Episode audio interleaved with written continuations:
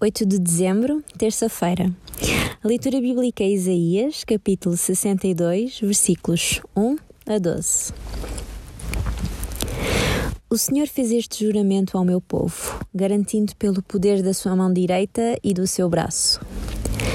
Nunca mais deixarei que o teu trigo sirva de alimento para os teus inimigos, e que o teu vinho novo, que tanto te custou cultivar, sirva de bebida aos estrangeiros.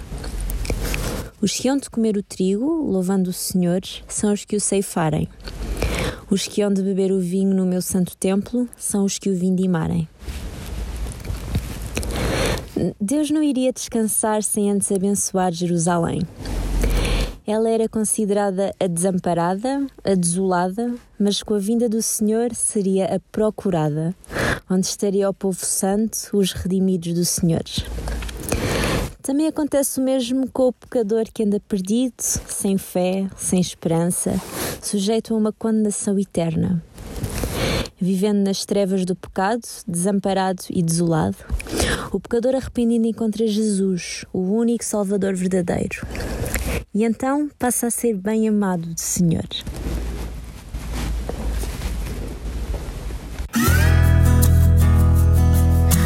Profissional Pão do Céu é apresentado pela União Bíblica de Portugal.